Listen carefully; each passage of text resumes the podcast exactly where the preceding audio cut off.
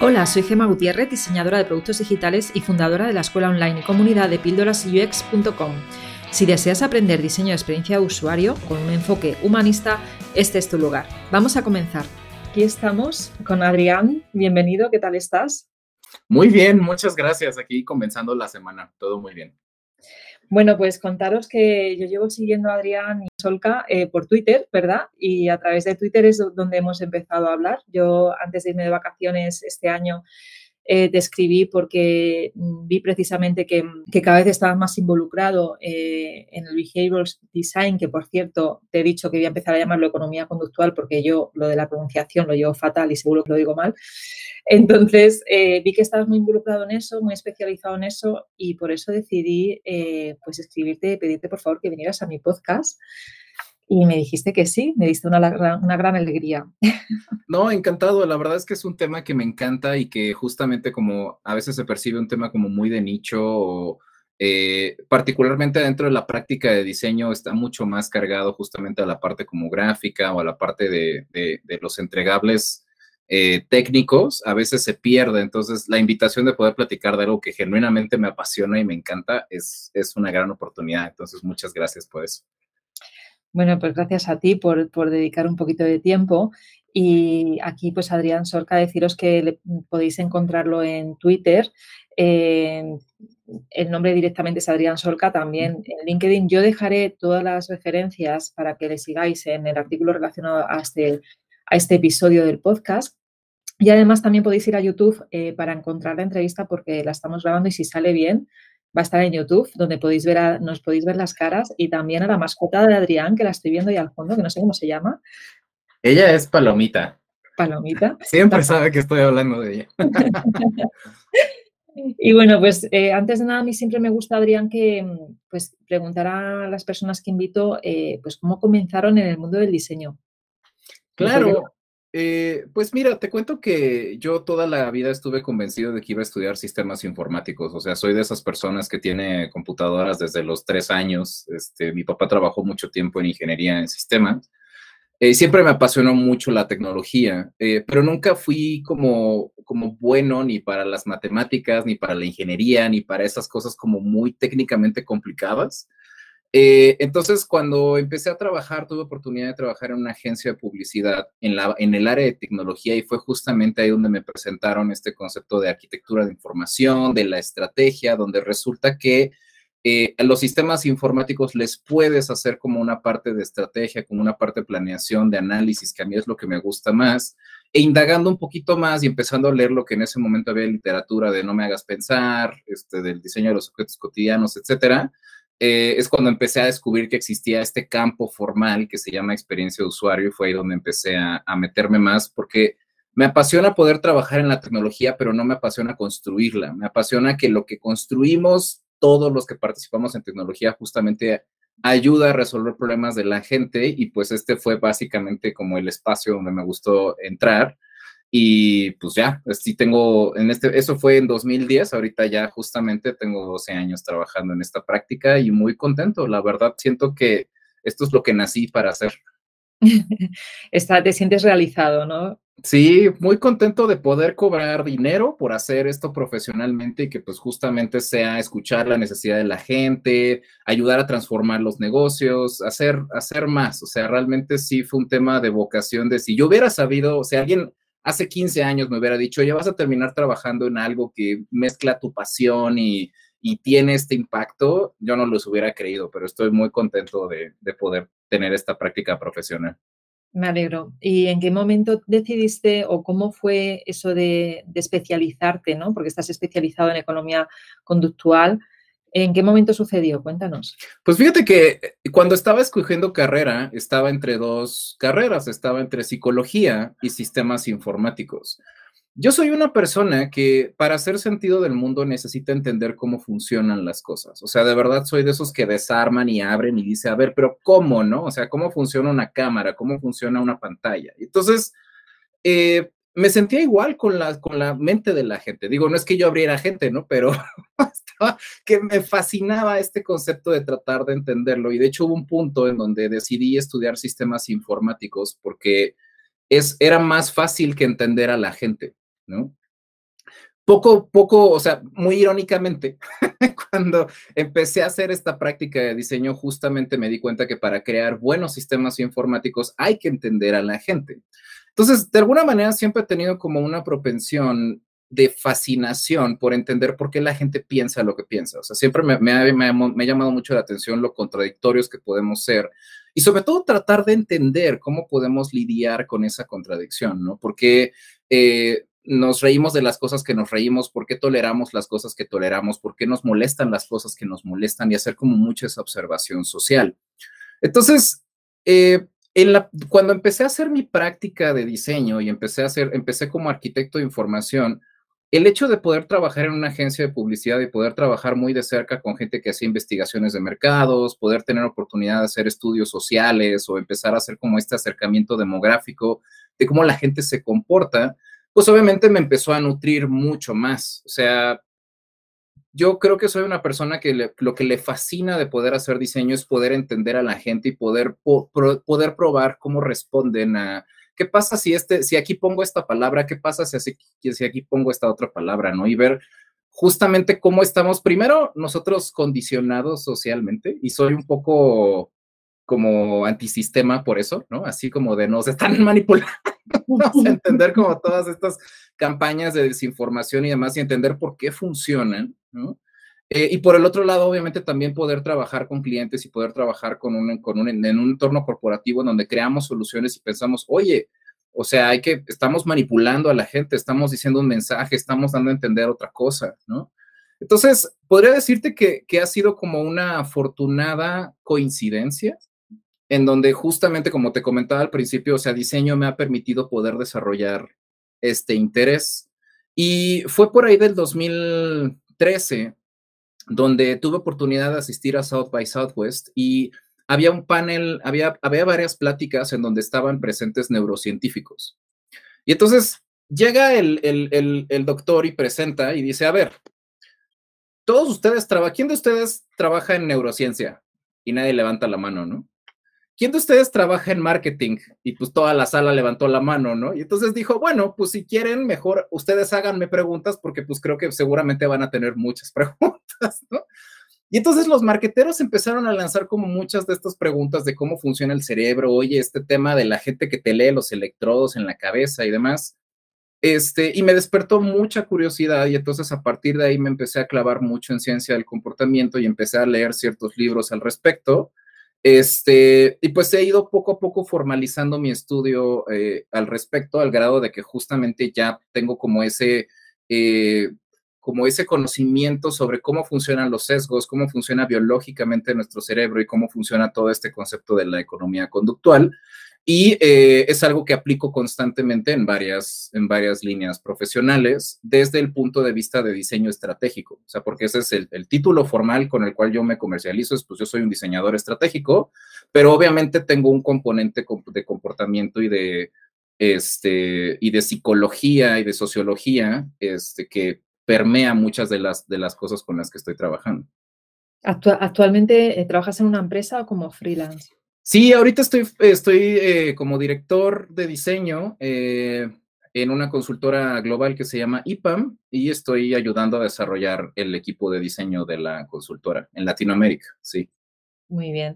Y para quien nos esté escuchando, si, ¿de qué forma podrías definir la economía conductual mm, en una frase más o menos? Te lo pongo un poco difícil quizá porque... No, la verdad es que no es difícil porque, mira, el concepto básicamente radica en esto. Se llama economía conductual porque los economistas, que son los que predicen el comportamiento del mercado, siempre tomaban suposiciones de que la gente siempre va a tomar la decisión que le beneficia más. Si yo te digo, quieres mil euros o quieres diez mil euros, pues vas a preferir diez mil euros. Justamente le pusimos economía conductual. El concepto de la economía conductual tiene que ver con que la gente no toma decisiones de una manera lógica y racional. Eso es toda la base. O sea, la base es que nosotros como humanos no necesariamente tomamos las decisiones más económicamente eh, sensatas o lógicas, sino que hay un montón de mecanismos que alteran nuestra percepción o que sesgan nuestra percepción que a veces hacen que no tomemos las decisiones que parecen ser las mejores. Y la economía conductual lo que trata es de estudiar categorizar y aplicar esos comportamientos que identificamos en la gente. Claro, y ahora a mí me viene la duda de si realmente tiene ventajas para las personas o más bien a nivel de negocio para la empresa. Ahí, eh, ¿tú, qué, cómo tomas esas decisiones? ¿no? Pues mira, creo que es muy importante entender que este concepto no nació de una pasión de gente, de, gente que quería entender el comportamiento. O sea, por eso es el primer libro que salió sobre esto, bueno, no el primero, pero los primeros libros, la primera economía que hubo, el primer, la primera literatura que salió de esto fueron economistas. O sea, este no es un concepto que nace por tratar de entender mejor a la gente. Fue un concepto para tratar de tomar predicciones este, de cómo se comporta el mercado, ¿no? O sea, justamente poder decir, la economía va a mejorar o va a empeorar, pues tenemos que considerar este factor de los sesgos, en donde pues las cosas no necesariamente van a ser lógicas, ¿no? Entonces, la verdad es que es una disciplina que nació del punto de vista comercial, del punto de vista del negocio. Y es justamente estas disciplinas matemáticas, estas disciplinas como administrativas que están tratando de compensar por lo impredecibles que pueden llegar a ser los humanos. El contacto con humanidades llegó mucho después, ¿no? o sea, justamente el tratar de, de entender a las personas y el tratar de entender por qué se presentan estos mecanismos llegó después. Entonces, yo te, o sea, para contestar tu pregunta, yo creo que es el, el campo nace con intenciones, con implicaciones económicas en general, ¿no? Que obviamente eso impacta a las empresas o se enfoca en las empresas. Pero la oportunidad que existe ahora es que justamente nosotros que somos diseñadores de experiencias, que se supone que nuestro estandarte es la empatía, es escuchar a la gente, es entender lo que la gente necesita, el acercarnos a un concepto que podría ser como tan digámosle, como académicamente estricto, como puede llegar a ser la economía conductual, pues justamente se vuelve la base para que nosotros construyamos mejores experiencias. Es, en la historia del diseño hay como una, hay, hay puntos en donde se cruzan diferentes elementos. Norman, cuando estaba estudiando el tema de la accesibilidad y el tema de la intuición, este, pues él sentó las bases de muchas cosas, de lo que podríamos también conectar con el tema de la economía conductual. Sin embargo, mucho tiempo fueron campos separados.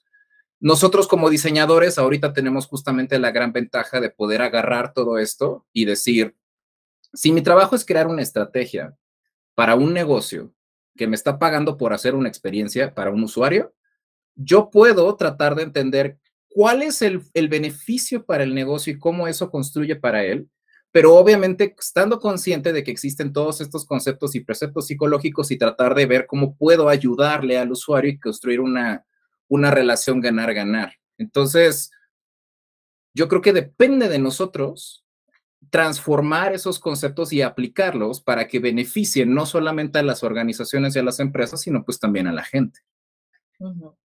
Entonces, si digamos que si es el equipo de diseño el que se encarga ¿no? Eh, de, tener en cuenta eh, la economía conductual cuando diseñas, ¿no? donde vas aplicando pues, una serie de conocimientos de, cuál es la psicología de, las personas cuando están utilizando un producto digital, eh, digamos que no vas a intentar en ningún momento, evidentemente, el engañar a esa persona con, incluyendo algún patrón oscuro, ¿no? Em, esto es así, ¿verdad? Sí, no, en todos lados, por supuesto. No hay ningún patrón oscuro, ni scroll infinito en Twitter, ni anuncios escondidos en Facebook. Sí, por eso. Las redes sociales las dejamos aparte. Sí, claro, todas las técnicas de manipulación. No, es que obviamente ese, es, ese para mí es el punto de quiebre de por qué es tan importante hablar de estos temas.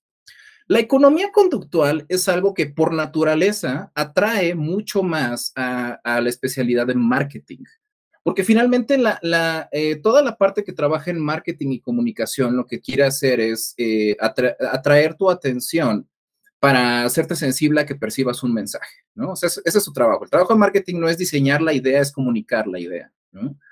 Entonces, eh, hay muchos, hay mucha gente en marketing que entiende muy bien cómo funcionan los sesgos, qué palabras, qué personas, qué color de persona te ponen, qué tipo de género te ponen, qué mensaje utilizan para conectar con quién, lo entienden. Pero el, gran problema de eso es, o sea, las métricas de éxito de marketing es cuánta gente te ve, cuánta gente hace clic en el anuncio, cuánta gente compra el producto. No tanto si la gente que compró el producto era la que lo tenía que comprar o si la gente está contenta con el producto, si el producto resuelve un problema de la gente. Esa no es una métrica de marketing porque ellos son meramente el medio de comunicación. Entonces, eh, yo creo que el gran problema que hay ahorita es que justamente este, este tema de los sesgos, de la manipulación, de, lo, de la psicología de la gente, no es algo que parece permear a la disciplina de diseño como la estamos construyendo ahorita. ¿No? Tenemos muchas discusiones acerca de Figma y muchas discusiones acerca de sistemas de diseño y muchas discusiones acerca de este, las plataformas que no requieren codificación para que construyamos soluciones. Pero el desconocimiento o la falta de interés por todas estas bases psicológicas, o sea, es, es ahí donde se debería establecer, oye, ¿cuál es la expectativa del usuario sobre este producto? ¿Cómo atiende una necesidad? ¿no? Y entonces podríamos aplicar economía conductual para construir mejores productos que ayudan y que guían y que benefician al usuario porque se adaptan a su modelo mental. Este, y no delegar eso a la gente de marketing cuyo, para bien o para mal, su trabajo es eh, manipular este, que puede ser bueno, o sea, yo te puedo manipular para convencerte de que algo es más sencillo, ¿no? Y invitarte a que lo pruebes este, pero al mismo tiempo también, pues no recae en ellos si la solución es ética o no. Entonces, por eso suceden estos dark patterns, porque justamente la organización lo único que te dice es yo quiero vender más. ¿no? Este, hay un artículo de Jared Spool muy bueno en donde dice que las empresas tienen realmente cuatro objetivos, ¿no? O vender más, o desperdiciar menos, este, o incrementar el valor para los accionistas, o este, conquistar un mercado nuevo. O sea, realmente solo hay cuatro motivadores para las organizaciones, pero obviamente el cómo se hace eso, pues depende fuertemente de los que están diseñando la solución que se le ofrece. Yo puedo vender más para la empresa eh, ofreciendo una solución excelente, ¿no? De excelente calidad que incentiva que la gente la siga consumiendo, o puedo incrementar la rentabilidad de la empresa manipulando a la gente, ¿no? Engañándola, sacándole su dinero y después ignorándola. Entonces, o sea, el gran problema o la, o la razón por la cual suceden estos patrones es porque la falta de conocimiento, la falta de lenguaje técnico de los conceptos psicológicos que están, eh, eh, que abarcan la construcción de un producto, pues justamente los diseñadores lo ven como un tema ajeno. Y yo no creo que los, dark patterns, puedo ser ingenuo al respecto, pero yo no creo que los, los patrones oscuros existan porque existe una cabal malvada de, de gente manipulada. O sea, sí existe gente horrible en el mundo, pero yo creo que es más por un tema de ignorancia, ¿no? Y de, pues a mí me dijeron que venda más y que haga el botón más grande, entonces pues voy a hacer el botón más grande, ¿no? A mí me dijeron que esconda los cargos ocultos o que, pues que eso no se vea, que eso se vea al final. Y pues el diseñador dice, pues sí, ¿no? O sea, igual que marketing, que dice mi objetivo es cuánta gente vio mi anuncio, pues igual diseño es pues que la gente le pique y ya, ¿no? Y no, o sea, hay una responsabilidad ética y hay una responsabilidad que, viene implica, o sea, que implica el que nosotros estemos construyendo lo que estamos poniendo de cara a los usuarios, que, requiere ese, eh, que tomemos esa responsabilidad y ese rol. ¿Y de, qué forma puede ayudar eh, la economía conductual a mejorar la conversión, pues ya sea a nivel de engagement del usuario, de usuarios activos o de nuevos registros? O no sé, ponme algún ejemplo, no tiene por qué tener en cuenta estos que te he dicho, eh, cualquiera que se te venga a la cabeza y que evidentemente no recaiga en los, en los patrones oscuros, en los dark patterns. Pues mira, en mi experiencia, justamente el tema de la, cuando estamos hablando en temas de conversión, que es muy importante para el tema de la economía conductual, porque la economía conductual parte de los sesgos que para nosotros son como un sistema automático, ¿no? Es justamente, hay muchas cosas que tú automáticamente tu cerebro califica como agradable o desagradable o que te llaman la atención o no te llaman la atención. Em, entonces, el tema de conversión es muy importante porque la conversión requiere una acción del cliente. Entonces, tú quieres poner el mensaje correcto, la imagen correcta, la estructura correcta que te le va a permitir al usuario atender esos sesgos, ¿no? O sea, estás tratando de entender lo que él cree que necesita con tal de incentivarlo a que que genere esa ese, ese paso, esa transacción, ¿no? Entonces, hay dos maneras de hacer ese incentivo. La primera es mintiendo, ¿no? Ese es algo muy, ese es, es un patrón muy sencillo. O sea, justamente le dices al cliente que le va a tomar 30 segundos, pero no, le va a tomar 30 días, ¿no? Le dices, este, no necesitas tarjeta de crédito, pero le vas a mandar un cargo. O sea, la primera es, es mintiendo que es, francamente, es uno de los patrones más comunes, porque lo, único que necesitas saber en términos de, de, economía conductual es cuáles son las mentiras que esos usuarios están dispuestos a creerse. Aquí en México ahorita hay ahorita una campaña, ya sabes que la, la, gente que hace fraudes telefónicos siempre está constantemente evolucionando sus métodos, ¿no? Y ahorita lo que está de moda es que te mandan un mensaje eh, aparentemente de Amazon, donde te dicen que puedes trabajar con ellos y obviamente es un fraude y todo, ¿no? Pero pues esa es, una manera de hacer economía conductual. O sea, si yo te digo, yo soy el director de Amazon y te voy a pagar mil pesos al mes y ese, obviamente ese mensaje llega a manos de alguien que es ignorante, que esta es una técnica de, de fraude, eso es economía conductual. O sea, estoy apelando a un sesgo de autoridad. Estoy apelando a el, el, sesgo de costo perdido, ¿no? Estoy apelando al costo de, a otro sesgo de, se llama el sesgo de camioneta, no sé cómo decirlo en español, pero es como que mucha gente se sube al tren, ¿no? O sea, de bandwagon se llama. Esa es una aplicación de economía conductual y no es, obviamente, es completamente antiético porque confías de que la gente tenga baja la guardia este, y lo apliques. Y lo estoy poniendo en este caso como en un método muy hostil, pero hay muchas marcas que también, o sea, podríamos considerarlas no malvadas, pero que también aprovechan esa, esa baja de la guardia eh, para convencerte de que tomes una decisión que no necesariamente es la que te beneficia. ¿no? El otro método, que es el cual obviamente quisiera abogar por él, ¿no? Es si nosotros nos acercamos a los usuarios y hablamos con ellos y tratamos de entender, o sea, generamos esta empatía para entender qué es lo que ellos esperan en la experiencia, eso es lo que nos permite traducirlo en esta página de conversión. Entonces, por ejemplo, trabajé muchos años en un banco y es como una de las audiencias que conozco mejor. Y pues, por ejemplo, el mexicano promedio es muy desconfiado de los bancos, ¿no? Y es muy desconfiado porque realmente no entienden cómo funcionan, o sea, no entienden el concepto de que alguien se queda como con tu dinero, pero te cobran por tenerlo, pero entonces, ¿para qué me sirve? Entonces, ¿para qué? ¿No? Me tocó platicar con gente que genuinamente cree que el, el cajero agarra el dinero y lo guarda así en su escritorio. Y entonces, si la persona llega, pues le va a dar los 100 pesos del dinero que él tiene ahí en su escritorio. Pero es porque ese es el modelo mental que él tiene en su cabeza. O sea, porque él así guarda el dinero, ¿no? Entonces, si yo estoy haciendo la landing page para un banco, yo tengo que partir del punto de vista de la gente no entiende cómo funciona esto. O sea, yo no les puedo decir, pagan menos comisiones, porque no tienen idea de qué es una comisión, ni por qué deberían cobrarla, ni qué le representa, o sea, pago menos, porque, pero es, tengo que pagar algo, ¿no? O sea, es pagar más, pagar menos. Lo que esto implica es que si yo entiendo el modelo mental del usuario, entonces puedo crear una landing page que sea diferente, o sea, que justamente sea un mensaje que conecta con la expectativa emocional o la expectativa funcional que ese usuario tiene del problema. Y entonces puedo darle un mensaje clave que sea mucho más relevante para la problemática que él necesita, ¿no? Por ejemplo, no le voy a decir paga menos comisiones, le voy a decir, este, no sé, con nosotros tu dinero está seguro, ¿no? Por decir algo, porque a lo mejor él tiene esa percepción de que el dinero es inseguro, ¿no?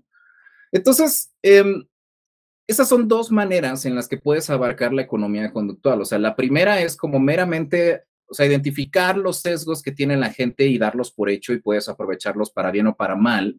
Pero obviamente yo creo que la parte más productiva es cuando esa información que tú tienes de los usuarios lo que te permite es retransformar o adaptar la experiencia que le estás presentando para eh, que la conversión venga de que hubo un entendimiento del mensaje. O sea, de que no fue un tema de engaño, de que no fue un tema de no te estoy diciendo las letras chiquitas, sino de que tienes la información que necesitas en el momento en el que lo necesitas, entiendes lo que vas a hacer y por lo tanto continúas con el proceso.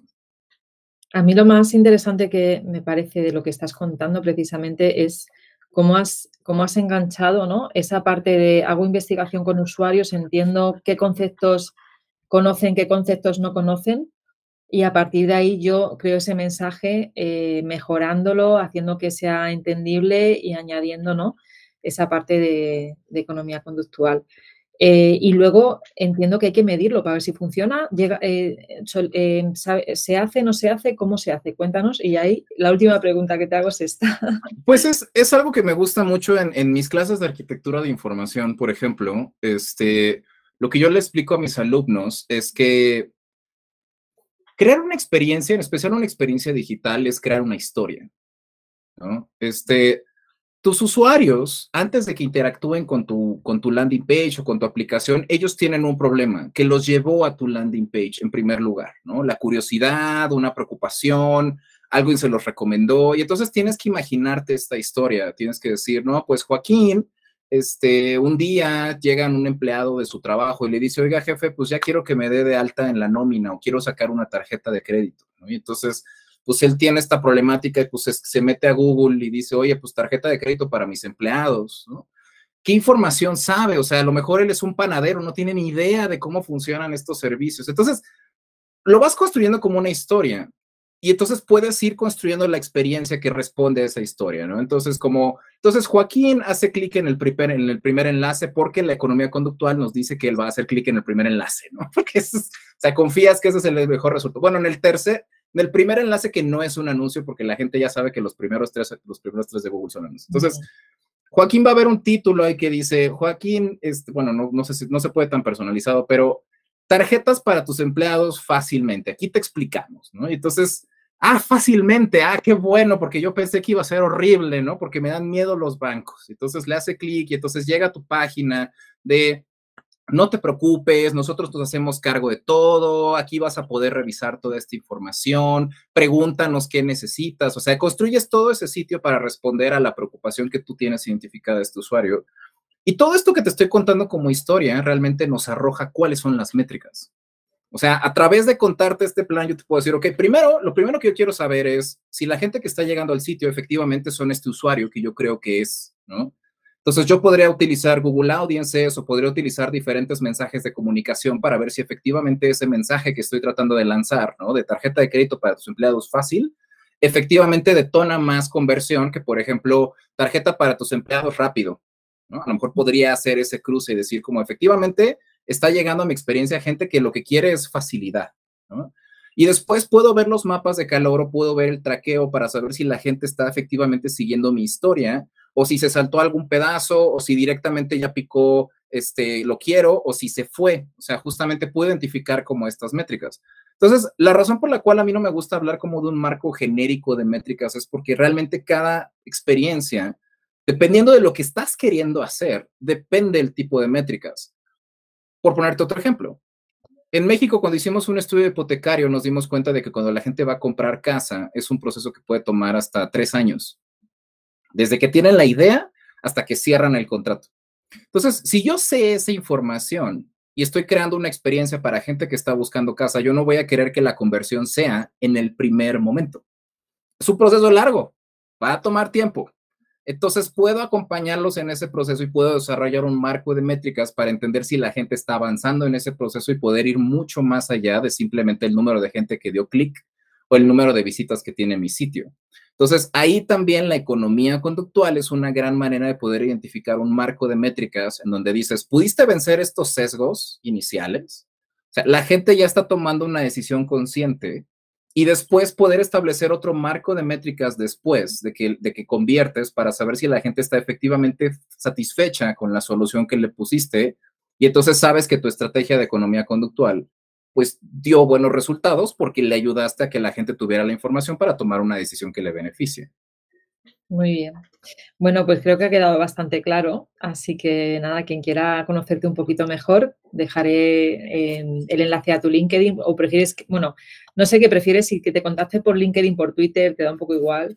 Yo estoy por todos lados. A mí la verdad es que cada vez que la gente me busca y me, me, pregunta como sus dudas o que quiere justamente indagar en estos temas, yo también adquiero un poco de información para poder preparar más información e indagar más. Este, me gusta contribuir y servir a la comunidad como todos los que generan contenido como tú.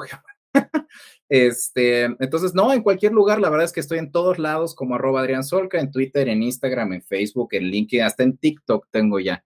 Entonces, este, no, al contrario, justamente es como una gran oportunidad también de poder escuchar este, pues a los diseñadores y a la gente y entender también en qué andan.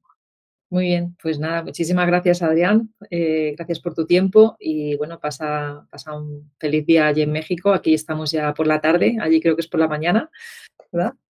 Así es. No, muchas gracias, la verdad un gusto poder platicar de este tema y pues espero que a tu audiencia le guste. Estoy segura que sí. Venga, muchas gracias. Listo.